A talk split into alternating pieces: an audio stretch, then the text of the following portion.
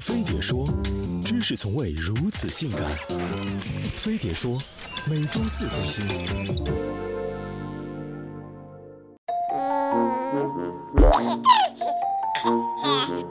”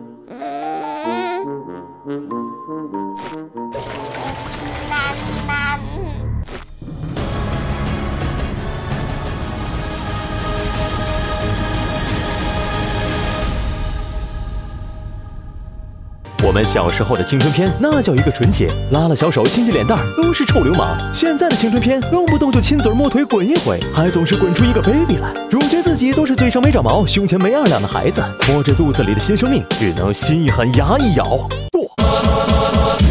据计生委估计，中国每年人工流产一千三百万，居世界第一。二零一三年的一次调查显示，堕胎女性中，首次堕胎在二十岁以下的约占百分之二十九。这么算下来，三百七十七万少女都曾到此一流，相当于一个洛杉矶的常住人口。二零一五年的一次大学生调查显示，百分之十八的大学生入学前就出尝禁果，另有百分之二十七入学后才失身。少男少女情窦初开，眼角眉梢流转的那都是郎情妾意，俩人就像磁铁的 N 极和 S 极，不用助推就自动合并。天时地利人和，发生点什么也是人之常情。毕竟这个年纪和旧社会，孩子都打酱油了。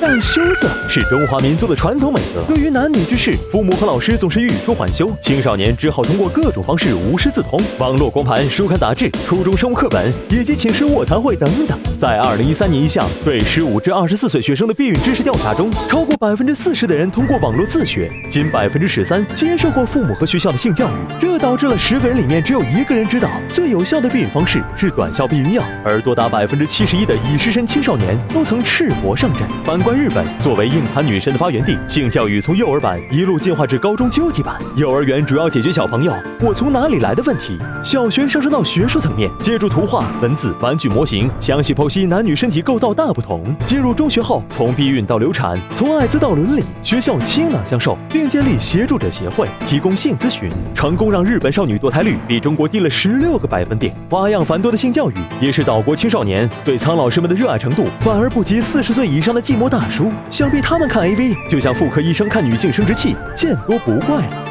国人眼中开放的欧美国家，性教育上也是各展神通。英国法律规定，年满五周岁的幼童就得接受强制性教育，翘课都属犯法。这让腐国少女堕胎率比我国低了九个百分点。美国堕胎率和英国差不多。虽然三分之一的学校推崇禁欲教育，但即便在这些学校，也会进行详细的教学。开放如荷兰，避孕药都是父母给准备。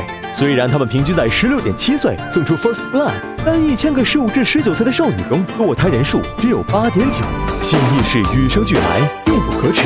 婴儿时期喝奶喝的爽，就有内高潮反应。人类三岁左右进入性冷期，对身体产生好奇，从此走上探索之路，一发不可收拾。如果父母和学校回避不谈，年轻人就只能在一零二四和岛国大片中摸索前进。这要是进的路子太野，只能人民医院走一回。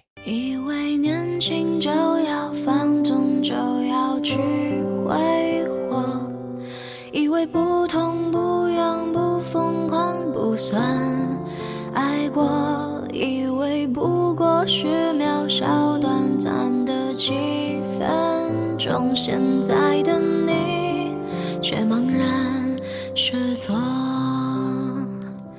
小说里、